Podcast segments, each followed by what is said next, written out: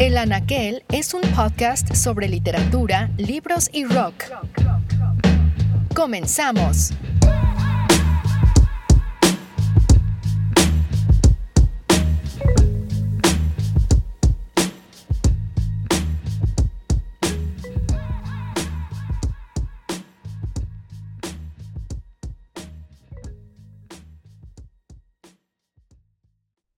Conversación en castellano suena converso. Al parecer ya tenemos un problema para futuras traducciones. Las palabras vienen siempre acopladas, ensambladas, apareadas en otras, como las largas raíces de los árboles. Así que somos dos conversos conversando. Lo que acaban de escuchar es el párrafo inicial de Desertar, una conversación escrita entre Ariana Harwicks y Micael Gómez Gutart a quienes he tenido el privilegio de entrevistar para esta edición del podcast. Ariana Harwicks nació en Buenos Aires en 1977, publicó las novelas Mátate Amor en 2012, La débil mental en 2014, Precoz en 2015 y Degenerado en 2019. Ha sido además finalista del premio Man Booker International y sus libros han sido traducidos a múltiples idiomas, incluyendo además adaptaciones al teatro y al cine. Michael Gómez Gutard, por su parte, nació en París en 1981. Es narrador, ensayista y traductor. Al castellano tradujo a Rousseau y ha llevado al francés la obra de Pizarnik y Gombrowicz, entre otros. Sus cuentos y artículos han sido traducidos a múltiples idiomas y es, además, el último autor contemporáneo traducido al yiddish. Ambos están con nosotros para hablarnos de Desertar, una conversación interesantísima sobre la escritura, la traducción de la identidad, esto entre muchas otras cosas.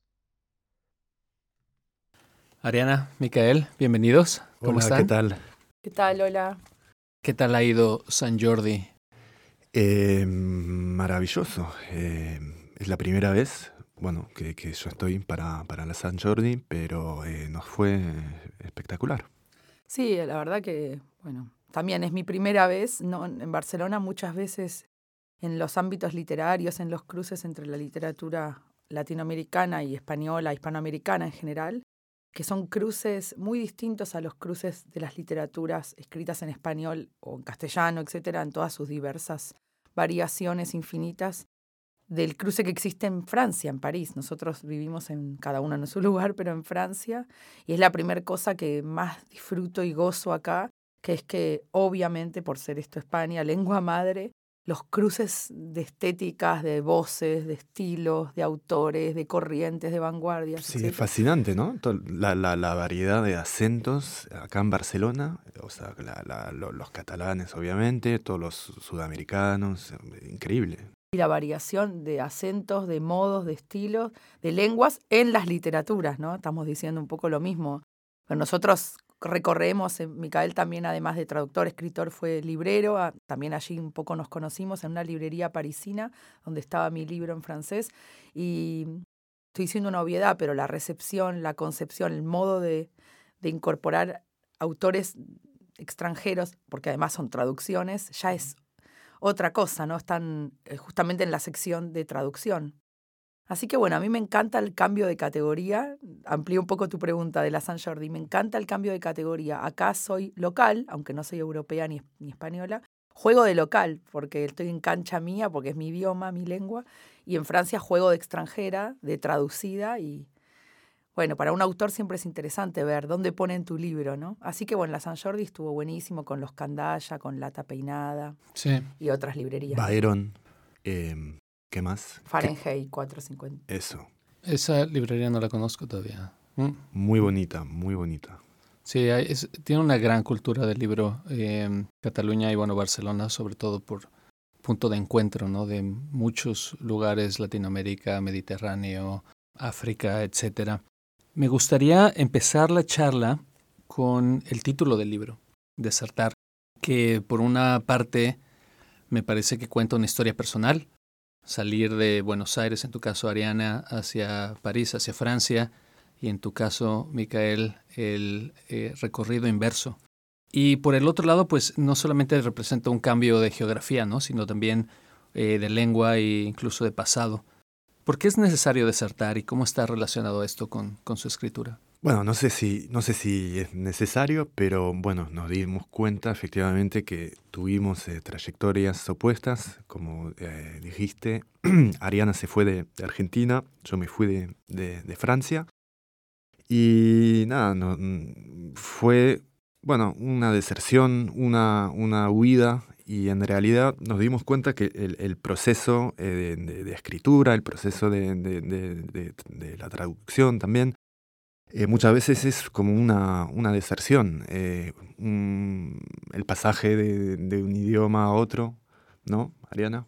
Sí, sí, totalmente. nos damos cuenta, es interesante porque nosotros este libro, Desertar, salió en Argentina por Mar Dulce, una querida editorial donde también están mis otros libros, y Uruguay, y, ahora por supuesto con Candaya, nuestro debut en Candaya, y que Candaya también lleva los libros a América Latina, a otros países mm, que no son Sudamérica, y, mm, y son las primeras veces que hablamos del libro. No sé si uno cuando tiene un recorrido es como con un hijo, no es lo mismo tener un hijo hace tres meses que tener un hijo hace diez años. Ya lo conoces, lo, lo amás, lo odias. Y esto es el recorrido con el libro, siento que estamos en la primera parada, ¿no? Hemos tomado un vuelo corto. Entonces es la primera vez que pensamos en torno a este libro y que nos encontramos con los lectores. Y siempre surgen, el campo semántico de palabras siempre son los mismos, deserción, huida, pérdida, cruce.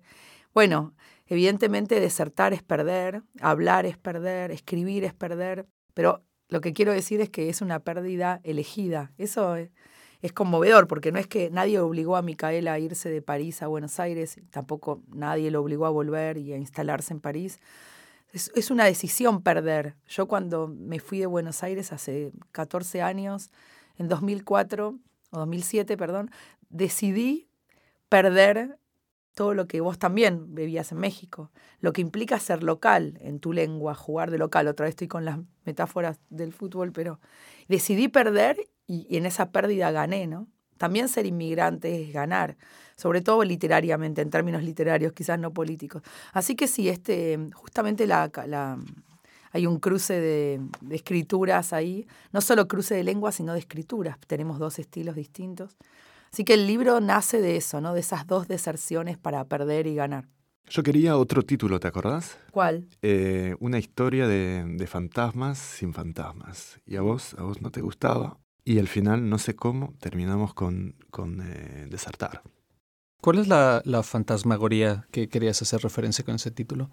Eh, bueno, en realidad es una cita del diálogo. creo que en el prólogo de, em, de la edición de bolsillo de un libro de Louis René de Forêt, eh, de hecho traducido y publicado en México hace 20 eh, años.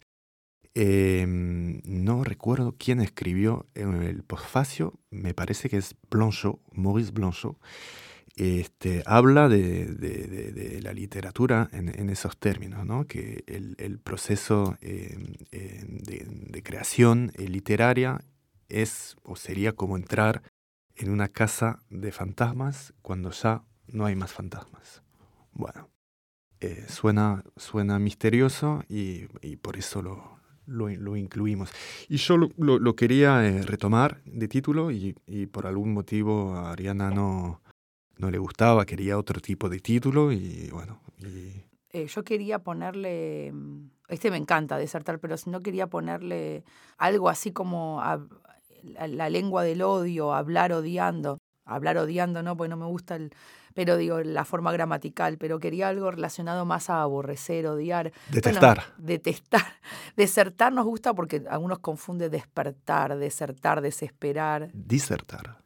Pero bueno, justamente cualquiera sabe que en el título confluye mucho la estética de un autor, la, la posición frente a una lengua, y bueno, nosotros somos muy distintos, por suerte, ¿no? Es un diálogo, no es un, monólogo el, texto. Entonces, eh, en Desertar nos encontramos los dos. Y lo de la casa de fantasma sin fantasma, ¿no? No me acordaba. En, inglés lo habíamos pensado. Me gustaba porque es lo que no hay. Una casa de fantasmas sin fantasma raro, ¿no? Y es, un libro también es eso. Sí, una, una serie de ausencias. Em, y, y, en estos cruces de los que hablabas, Ariana, me parece que hay una, una parte que me interesaría entender un poco mejor es cuando tú sales de, de Francia, Micael, y vas a Argentina, en algún momento del libro mencionas que a partir de ese momento solo hablas castellano. Ah, sí.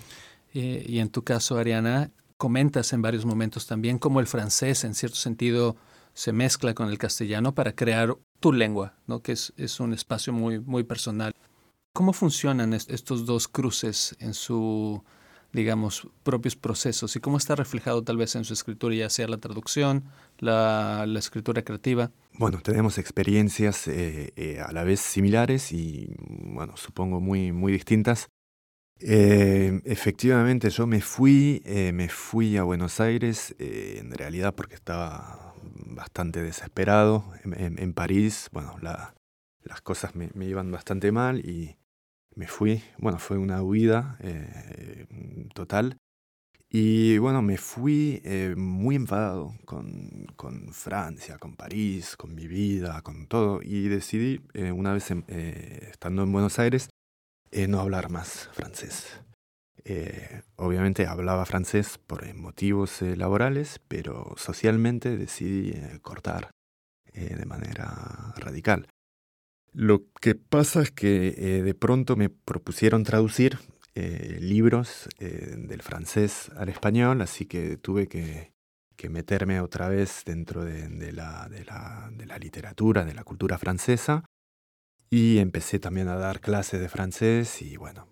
Pero bueno, estuve, estuve años en, Buenos Aires sin, hablar o intentando hablar lo menos posible en francés.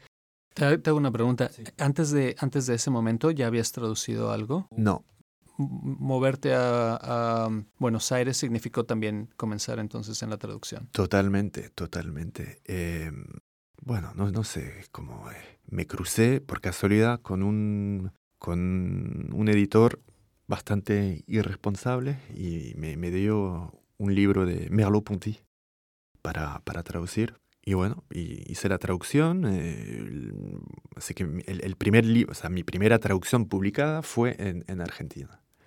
Merleau-Ponty, eh, un libro de Jean-Jacques Rousseau, etcétera, etcétera.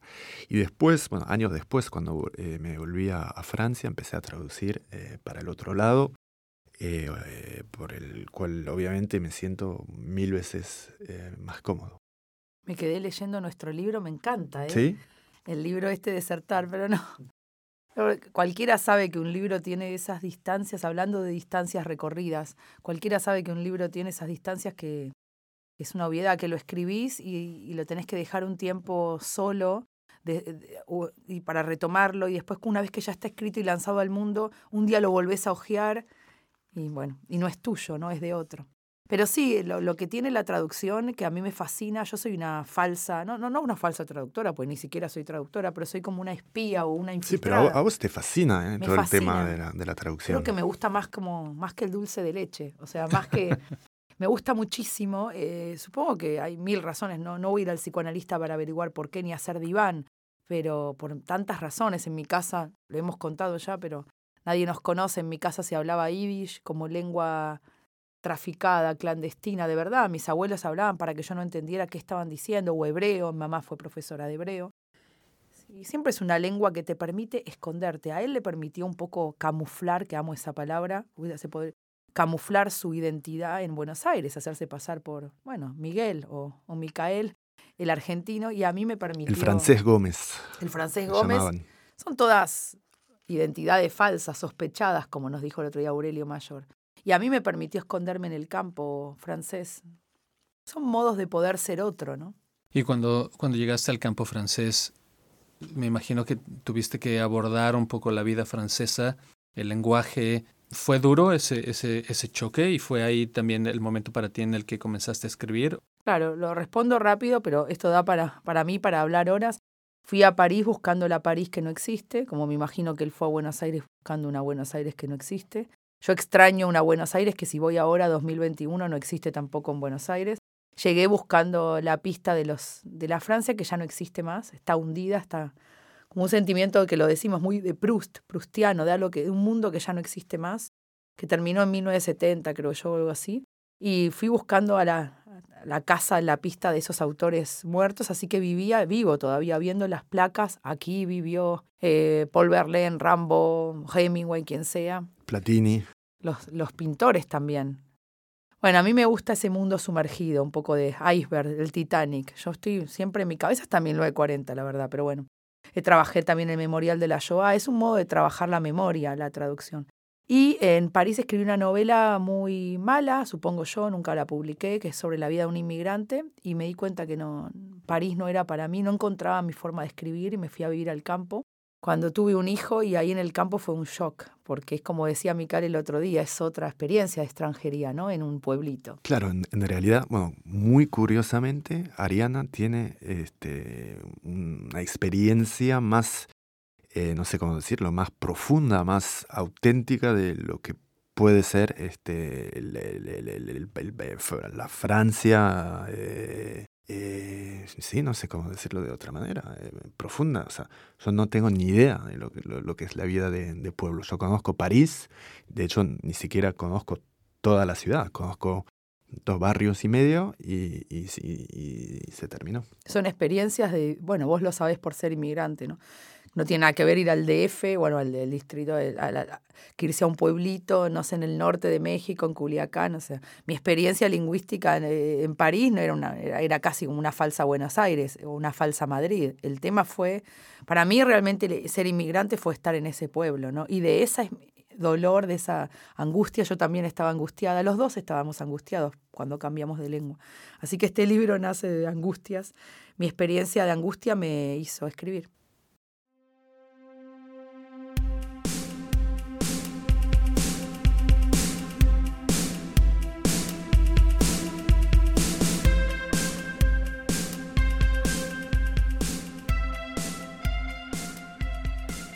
Y hablabas hace un momento también de la clandestinidad, en casa tus abuelos hablando de manera que no los pudieras entender, pero tú un poco replicaste eso cuando fuiste al colegio, ¿no? Hay en el libro una anécdota que dice que eh, inventabas palabras para que los profesores no te entendieran. ¿Cómo conectas, digamos, la experiencia de migrante con la clandestinidad? Eh, la escritura, ¿no? Por ahí hablo en términos muy solemnes para esta época que odia la, detesta la solemnidad. Pero la escritura, bueno, sí. Sí, sí, cualquiera sabe que la escritura es la gran droga, la, el, gran, el gran viaducto de salvación, la gran... Sí, es como un sabot, para mí es un salvataje, no sé, lo digo en francés. Es, es, es un acto de salvación y la, la escritura me permitió todo, sobre todo subsistir en un lugar tan duro, tan difícil, tan que es el ser inmigrante en un lugar donde no hay otros. Donde yo estoy en ese pueblito no hay digamos, ni, latinoamericanos, ni, ni hispanoamericanos, ni judíos, ni escritores, todas las posibles eh, identificaciones mías, eh, no hay. Entonces en esa diferencia pude resistir como em, en la escritura. La escritura fue el refugio y también fue este desdoblamiento. A mí me decían, justamente hablando de fantasmas, que me veían como un fantasma deambular por el pueblo. Una vecina dijo que me veía como un fantasma. Entonces yo estaba y no estaba ahí. Me permitió subsistir o sobrevivir la escritura, ¿no? Así que la escritura y por ende la traducción siempre es un modo de, de ocultamiento, ¿no? Y también todo lo que escribí en español, yo no me hubiera animado a escribirlo en francés. Entonces me refugié en la lengua española muchos años hasta que salió la traducción. La traducción salió ahora en 2020, pero yo hace 15 años que vivo en Francia, ¿no? El tema de la traducción es, es lo que une, en cierto sentido, es el hilo conductor del libro. En algún momento te preguntas, Ariana, si traducir es leer, escribir, versionar, mejorar, corregir o interpretar. Em, me gustaría, Miguel, dado que tú eres el que en este caso comenzaste como traductor en, Argentina, entender desde tu punto de vista qué es para ti la traducción. A ver, eh, para mí eh, la, traducción es un, oficio, eh, es mi oficio o fue durante mucho tiempo mi único oficio. Ahora eh, quiero aclarar que bueno, no soy eh, académico, eh, este, no, el, libro Desertar no es un libro teórico sobre, sobre problemáticas de traducción o, de literatura, obviamente es el hilo conductor de, esta conversación, de este juego de, de ping-pong, pero yo lo veo desde un punto de vista práctico. Sé que existen mil teorías muy, muy interesantes, pero bueno, eh, para mí eh, la traducción es el gran, gran eh, milagro. O sea, que el libro escrito por Ariana, por ejemplo, en español y, que puede llegar a, no sé, a Polonia, a Grecia, es un milagro, es un milagro. Y mm, bueno, lo que voy a decir también es una obviedad, el, el libro traducido es otro libro, no, no, no, se trata de otro texto, de hecho, casi de otro autor, ¿no, Ariana? Como vos, por ejemplo, ¿quién sos en, en Grecia, en Turquía? ¿Pensás que, que sos la misma? ¿Pensás que tu texto que lo, lo, bizarro que puede ser tu texto eh, llega a ser exactamente igual en, en alemán? Yo estoy convencido que no. Sí, sí, totalmente de acuerdo. Los dos somos punk de decir esto, no future, y de estos, no, no, no es, este libro no es, no sabemos cómo más gritarlo, cómo, ahí ya alteré la frase, la pensé en francés, no es, no es un género puro, no es académico, no es ensayo, no tenemos ni esa pretensión es como querer decir algo del Cervantes o de decir algo de Shakespeare, digo, es la humanidad ya ha dicho todo. Sí, lo que, lo que se puede hacer en la escritura siempre es una tentativa de algo personal, de la subjetividad única que surge de este cruce. Y estoy de acuerdo, es otro texto, es otro autor, Justo ahora estaba hablando, esta mañana verán mi pasión con la traductora al serbio de Matate Amor. Ella traduce del portugués y del español y vive en Grecia. Y, mm, yo siempre trato de manera muy utópica de hacerle una transfusión a, a, las traductoras, en general me tocan mujeres, no sé por qué, a las traductoras y decirles, escucha esta pieza de piano, escúchate esto, le digo. En general aceptan, ¿eh? alguna que otra no, pero y escuchan piano Glenn Good tocando a Bach por el ritmo, ¿no? Y le digo, mirate este cuadro, y le pongo mis pintores favoritos, em, y le digo, escucha, mira el expresionismo y pensar, y yo digo, de esa alquimia del expresionismo que me gusta a mí, y Bach por Glenn Gould, seguro me van a entender, pero es eh, como una fantasía, es, eh, bueno, lo que se dice siempre del amor, ¿no? Amar es amar a alguien que no existe, darle algo que no hay. Es lo mismo, es re lacaniano todo, pero Sí, acuerdo con Micael, es otro texto y es otro autor, sí. Me gusta mucho algo que dices en el libro sobre versiones infinitas de un mismo tema en cada traducción. Y una de las partes que más disfruté como, como lector fue todas las anécdotas que traen a colación alrededor de escritores y de traducciones. Se citan a momentos, ocasiones en las que la traducción mejora al original, otros en que la traducción es prácticamente una reescritura, o momentos en los que la traducción repite ad infinitum un error. ¿Cuáles de, todas estas anécdotas son sus, favoritas? Bueno, mi anécdota favorita, o una de mis favoritas, es la, de, la del primer traductor chino del Quijote, eh, Lin Chu, que eh, no hablaba o no, no, no, no leía una mm, sola palabra de español y eh, tradujo, no solamente tradujo el, Quijote, pero sino eh, un montón de obras de toda la literatura europea con, un, con una especie de, asistente que él que podía leer, en, en, ese caso en español, y el asistente le, le hacía como un resumen y el Linchu, bueno, pues la lanzó medio improvisando y bueno, escribió literalmente otro libro que de hecho ni siquiera se, se, intituló El Quijote, creo que lo llamaron eh, Las aventuras de, no sé quién. Bueno, esta anécdota que de hecho yo creo que eh, Simon Leys eh, habla de, esta traducción, Piglia también creo que hizo referencia en algún, en algún libro, es eh, ese momento de la, historia de, la, circulación literaria me parece fascinante y eh, hay mil ejemplos eh, similares. Sí, me, contuve, me reprimí la risa, pero me causa gracia la idea del asistente. ¿Y qué es lo que decíamos de, lo estoy buscando en nuestro lindo libro, lo que decía de Gombrowicz, lo de Freddy Durke? Sí, bueno, lo de Ferdi Durke es muy, muy famoso. Bueno, hiciste un programa, ¿no? Hace poco sobre... sí, el ah. programa anterior es justo de Vitold Gombrowicz. De Vitoldo, Vitoldo. Bueno, Vitoldo... Vitoldo. claro. Cacho, Cacho. Vitoldo eh, llevaba eh, viviendo en Buenos Aires, no sé, 10 años, algo así. Decidió eh, hacer traducir eh, su, su, primera novela por eh, aquel famoso comité de traducción con dos autores cubanos y, no sé, una decena de argentinos. Obviamente todos no sabían una sola palabra de, polaco. Bueno, y tradujeron el libro así con la ayuda de, de, de, Vitolo y, salió algo rarísimo.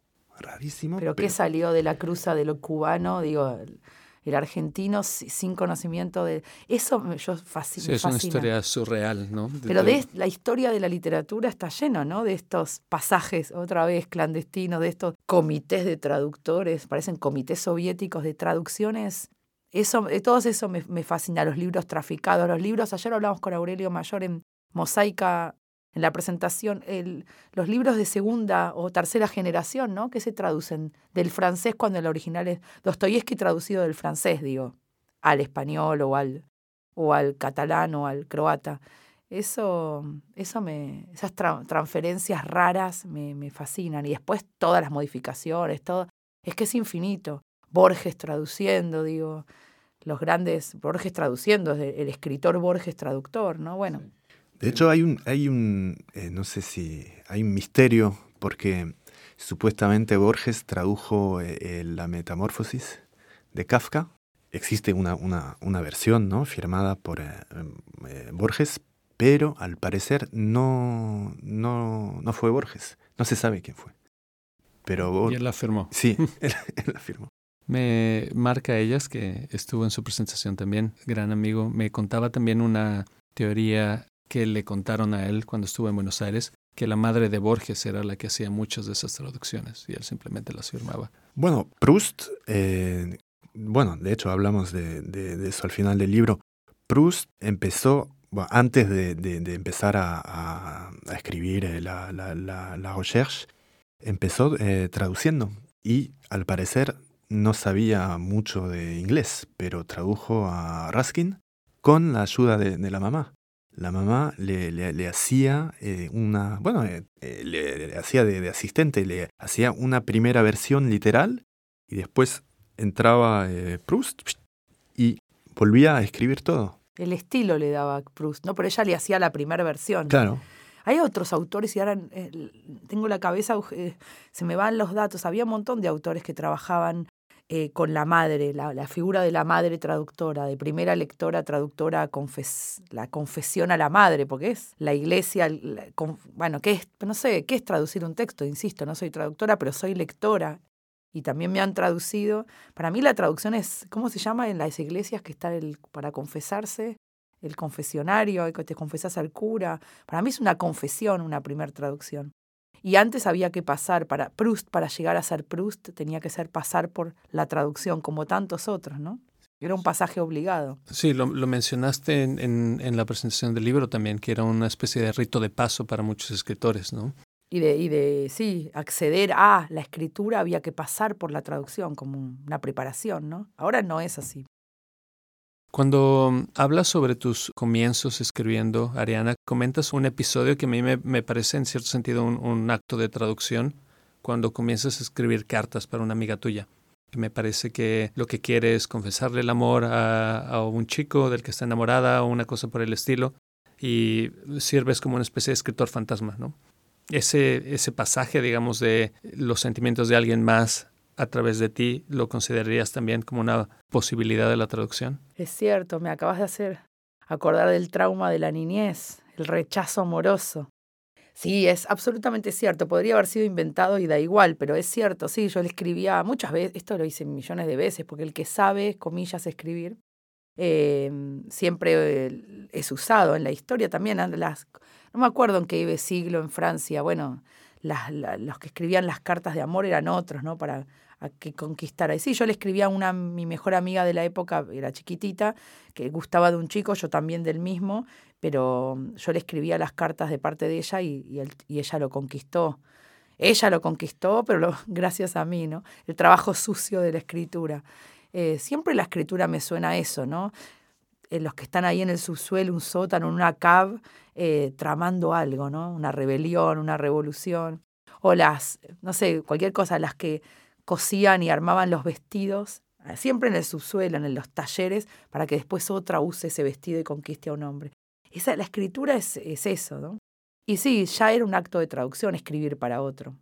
Y después lo digo siempre, pero bueno, una vez más, cuando escribo mis novelas, siempre tengo la sensación de que ya viene medio semi traducida. Después lo que hace el traductor es traducir la traducción. Yo de verdad pienso en francés, aunque soy súper extranjera y tengo acento y no, no, hablo, no hablo perfecto francés, pero pienso en francés y eso ya sale un español raro. Hay una idea que se asoma en varios momentos de su conversación y me gustaría que la tocáramos antes de que terminemos y es esta idea de la verdad.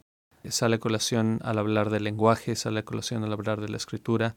Citan, por ejemplo, a Víctor Klemperer, al quien, por cierto, no conozco su obra, pero me ha llamado mucho la atención y me gustaría acercarme a ella, donde eh, dicen, a veces queremos ocultar la verdad detrás de una avalancha de palabras, pero el lenguaje no miente. ¿Cómo esto, digamos, se refleja en sus labores, ya sea de escritura o de traducción? ¿Están siempre, digamos, buscando esa verdad escondida, por así decirlo, revelarla, o, es un proceso distinto? Mira, justo, eh, no, no miento, mira lo que tenía preparado para leer. La cita de Klemperer lo tenía como señalado acá para decirle, y justo la dijiste vos, que vos dijiste, a veces queremos ocultar la verdad detrás de una avalancha de palabras, pero el lenguaje no miente. Y después sigue, a veces queremos decir la verdad, pero la lengua es más verdad que el que, que, el que la habla. Contra la verdad de la lengua no hay remedio, ¿no? Igual eso lo, lo traduje yo de, de, una traducción de él del francés, pero es eso. Sí, muy lacaniano todo, muy filosófico, ¿no? Pero a mí siempre me atrajeron los filósofos que dejan de hablar, a lo Wittgenstein. Siempre la verdad está asociada a la lengua, eso te lo puede decir cualquier filósofo cualquier escritor y cualquier psicoanalista. No hay verdad mayor que la verdad que está en la lengua, queramos o no, por eso existen los lapsus, todas las figuras del no quise, o cuando alguien dice no quise decirte eso, pero está todo dicho ahí, está dicho en lo no dicho, está dicho en también creo que Blanchot, que nos gusta, algo, Blanchot u otros dicen, ¿no? Cuando uno para de hablar, pero ya hay una verdad que sigue ahí, en la decisión de no hablar, en el silencio. Em, sí, no veo otro modo. Por eso los sobrevivientes de cualquier tragedia, no solo del, holocausto, o de sobrevivientes de tragedias propias, siempre escriben, ¿no? Y con nosotros nos gustan mucho esas escrituras de hombres que han sobrevivientes de la Segunda Guerra Mundial y que deciden escribir, cambiar de lengua para acceder a una verdad, ¿no? Miguel, tú cuando surge esta idea te eh, muestras en el libro un poco escéptico. No, no, escéptico no, pero eh, bueno, este es un ejemplo eh, claro para mí de entrar en un terreno teórico al cual eh, me siento totalmente ajeno. Me encanta eh, Klemperer, un intelectual, una figura eh, mayor, tiene libros muy importantes, un, análisis sobre, sobre la, lengua alemana transformada por los nazis, increíble, pero no puedo o no pretendo medirme a, su obra para, para comentarla. Klemperer, que te lo recomiendo y está en español, obviamente está traducido. Eh, es simplemente mm, un alemán judío que era profesor eh, y tomó notas en un cuaderno de manera clandestina, imagínate, como también los soviéticos, cualquier eh, disidente ¿no? de cualquier sistema totalitario o dictaduras militares latinoamericanas, fue tomando nota en un cuaderno y cada hoja la ocultaba, amigos que tenía se las ocultaba, no sé si la metía, dónde las escondía, iba tomando un cuaderno eh, eh, e, en el momento midiendo los efectos de la lengua bajo, bajo el nazismo, cómo se nazificó la lengua. Pero lo que más me interesa de eso es que él dice, incluso después, muerto Hitler, terminada la Segunda Guerra Mundial, muchos disidentes que odian a Hitler seguían hablando esa lengua ya nazificada, sin darse cuenta, ¿no? Y como dice, ¿cómo desnazificamos la lengua alemana post Segunda Guerra Mundial? Entonces eso me parece que es el punto clave de cualquier escritor, no sobre qué escribe, feminismo, revoluciones, no importa sobre qué escribís, sino que tengas consciente en qué lengua estás escribiendo, ¿no?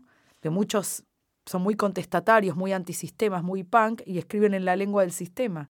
Esa es la clave para mí, ¿no? Y Klemperer ayuda mucho a pensar eso, ¿no? Hablaron también recientemente en estas charlas que han tenido aquí en Barcelona sobre cómo el libro puede ser entendido como una discusión sobre la identidad. ¿no? Y Micael, por ejemplo, en tu caso dices, eh, noté más de una vez que yo no tenía la misma personalidad según el idioma que esté hablando. Bueno, eh, no debería confesarlo, pero yo siento claramente que en español bueno, me siento mucho más eh, limitado, me siento eh, superficial, siento que, no sé, que me, me, me, me, falta o me falla, mejor dicho, el, sentido del humor. Y en francés, no, es cierto, en francés soy, soy, soy otro, porque lo hablo mejor, porque lo pienso de manera distinta, porque, bueno, ya, ya estamos otra vez en el diván, porque es eh, mi lengua materna, es la lengua de, de, de mi mamá es la lengua de, mi infancia, es la lengua de, bueno, de parte muy, muy íntima, muy importante de mi vida. Y mm, claro, es un, es un libro sobre identidades, sobre la, sobre la gran confusión de, la, de las identidades y no, bueno, Barcelona, bueno, como decíamos antes, es una ciudad increíble, ¿no? Una mezcla de, de, de, de catalanes, de, latinoamericanos, de judíos, de, católicos, de mm, chinos. Todos, me parece, eh, en Barcelona o en París, en, en, Europa, todos tenemos eh, varias identidades. Sí, de verdad que vine a Europa y, o sea, yo estoy enamorada de Europa, aunque Europa se hunda y entra en decadencia, la Europa genocida, pero no importa, yo estoy enamorada de Europa. Me di cuenta, no estoy enamorada de Francia, sino que cuando voy a Varsovia, cuando estuve en Bucarest, eh, lo que me fascina para un latinoamericano y para un sudamericano, o sea, eso es, la antena lingüística durante 30 años, más allá de mis abuelos luego muertos que hablaban yiddish, yo escuché español, español porteño, o sea, español de Argentina, de Buenos Aires, que no tiene que ver con el español patagónico del norte de Argentina. Y eso era todo. Sí, podía ver una película en francés, podía leer una traducción, ir a la universidad, pero no era ni la Torre de Babel ni nada, era esa especie de palabra de pureza, de cosa pura en la lengua, que no existe, pero y Europa me parte la cabeza. Hace 15 años que vivo acá y sigo eligiendo eso. Em, incluso si veo a, mi hijo, em, lo veo a mi hijo y eso me impresiona. A, mí me habla únicamente en español, pero cuando la maestra me dice que habla perfecto francés, tiene tres años, yo digo, y eso me fascina, digo, no lo conozco. A mi hijo, versión francesa, yo no lo conozco, porque a mí no me dice una palabra. Me dice, pero habla perfecto. Entonces esa, ese desconocimiento del otro me atrae. Y lo que dice Micael es cierto, cuando yo hablo francés, hablando de lo que él decía, yo no soy, soy otra. Él me lo dijo una vez, que yo soy otra. Hay otro modo de pensar, de balbucear, hay otra... No, y por eso, por eso, porque siempre me, me decís, ¿por qué no hablamos francés? y etcétera. Bueno, bueno, yo no quiero hablar francés con vos porque la relación está establecida en castellano y, tampoco me gusta, eh, bueno, pero es algo muy personal, tampoco me gusta mezclar, es decir, empezar mi frase en francés, terminarla en español con este, alguna, un corte en, inglés o en, hebreo, no me gusta, no me siento cómodo. Y... y... a mí me encanta, porque tenemos, porque eso también es cierto. Él nació en Francia, todo bien con su experiencia, su padre español, yo le creo, y los abuelos de Europa del Este, pero él nació en Francia, su educación toda fue en Francia nada que ver con mi experiencia. Yo tengo todavía ganas, deseo de mezclar lenguas. Para mí es una experiencia hermosa y entiendo que para él no. Y mm, sí, hablar en otra lengua, lo contamos en muchos ejemplos, es ser otro, es, pero es radical. ¿eh? Yo he visto francesas, me hablaban en un francés perfecto, obviamente, y con mucho poder. Y yo les la hackeaba, les cambiaba el juego, les hablaba en inglés, en el que ellas trastabillaban, porque es un campo minado, una lengua, y la relación de poder hace así, tac. O sea, es, es golpear la mesa y es cambiar la relación de poder. Eh, eh, una lengua es un poder. Ponelo a hablar a un alemán muy orgulloso de su alemán, en una lengua que domina menos y la relación de fuerza cambia. Es como un ejército que de repente tiene menos, menos soldados, ¿no? Claro. Este tema del poder ha sido como mencionado en varios momentos del libro, sobre todo en, espacios donde comentan a qué lengua se traducen los libros, quién decide esas traducciones, Tú, Ariana, lo mencionas también desde el, punto de vista de la legibilidad, de pensar en el lector todo el tiempo, que también es una decisión política. Tal vez podamos cerrar con ese tema. Vivimos en un momento en el que el lenguaje está cambiando. ¿no? Eh, las identidades toman un rol más protagónico en decidir cómo deben de nombrarse ciertos espacios, ciertas palabras. Es una traducción tal vez de una realidad que intentamos cambiar a partir de la enunciación. ¿Cuál es su, opinión al respecto? ¿Cómo lo viven tal vez desde los distintos espacios en los que están? ¿Cómo vivimos entonces? Perdona, ¿eh? Este cambio, esta tendencia a transformar el lenguaje para darle mayor espacio a las identidades. Me parece, me parece, pero seguramente me esté equivocando, pero me parece bastante utópico pensar que el lenguaje pueda cambiar la, la realidad. Pero a la vez te estoy diciendo eso y estoy, ya estoy dudando no, no, no quiero eh, escapar, desertar la, la, la, pregunta, pero lo cierto es que no, no tengo una, una, una opinión eh, sobre, sobre ese tema, que me estoy dando cuenta que es un tema de, de, de actualidad. Vos, Ariana, ¿qué, ¿qué pensás? Bueno, y además, la, por ejemplo, el lenguaje inclusivo tiene obviamente una, una misma política, una misma ideología, una misma pretensión en la época, pero es muy, pero no tiene nada que ver como lo que le pasa al inglés con el neutro con, o al español eh, que al francés, porque en el francés por ahí se escucha igual, pero al escribirlo, si uno quiere feminizarlo, darle el, el, sentido femenino, hay que agregarle la E, pero al pronunciarlo se pronuncia igual tal vez, o no, pero en cambio en español es rotundo el cambio, en inglés no, bueno. Entonces, no tengo la menor idea de lo que pienso sobre esto, me amarga un poco, me perturba un poco más que amargarme, no saber, o sea, no es que no sé qué posición tomar, porque estoy pensando, eso ya es una posición.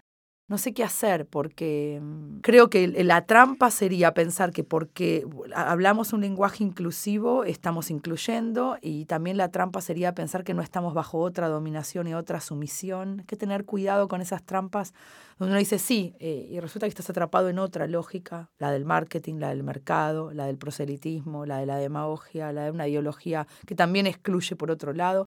Me cuesta pensar esto, sé que es un terreno, pero de fricción. Cuando uno da un taller, un encuentro con alumnos que, adoptan esta posición en la lengua y uno no la tiene, es, es un duelo. Y uno puede quedar muy antipático, antihumanista. Así que no sé, por ahora me mantengo en la duda y en pensar. Pero estoy seguro, lo que seguro es, es que no es que cambiando la forma de habla se cambia una mentalidad, eso seguro que no. Muchas gracias por la conversación. Ha sido muy enriquecedora. ¿Algo más que quieran agregar? Bueno, eh, agradecerte por este, este momento agradable. Estamos súper contentos de haber podido promover un poco el librito acá en Barcelona. Y de paso, bueno, eh, saludamos a nuestros editores, eh, Olga y, Paco de, de Candaya, y eh, nuestro querido Eduardo, y bueno, nuestros nuevos amigos libreros eh, de, de, Lata Peinada, de Byron, de Fahrenheit, un, un, un, abrazo. Sí, una proeza estar acá, no voy a decir nada nuevo, pero para mí yo sentí que me tomé un barco, me fui a Rusia, y Rusia me fui a, o sea, realmente sí, no, no, es nada Barcelona en el sentido de que estamos a una hora de avión, que nunca era nada, era como estar al lado, Uruguay y Argentina, pero ahora para mí fue una proeza, más allá de los PCRs, como, así que fue una salvación estar acá, estamos súper felices, eh, emborrachados de felicidad y bueno, gracias a vos por esta conversación sobre desertar. Gracias a ustedes. Gracias. Mentir para decir la verdad. Hay que saber que se puede ser totalmente sincero, mintiendo, y no ser honesto, diciendo la verdad. Las primeras veces que me siento a hablar con alguien veo la conversación dentro de un escáner. Todo el tiempo me pregunto qué pasará, qué se armará en el ida y vuelta, a dónde iremos. Todos estos días apareció otra charla como tiros o explosiones lejanas, yo gritándote subir al techo de una casa de piedra, en la arena sucia de las playas del desembarco olvidadas del Aloar. Frente a la barrera baja en el cruce de un tren, en un fogón armado a resguardo de un vendaval, o dentro del auto bajo un sol asfixiante. Guerra, Micael, Guerra. La guerra. No me imagino otra forma de escribir que no sea estando en guerra. Los dejo con estas palabras del libro Desertar de Ariana y Micael. Muchas gracias por acompañarnos.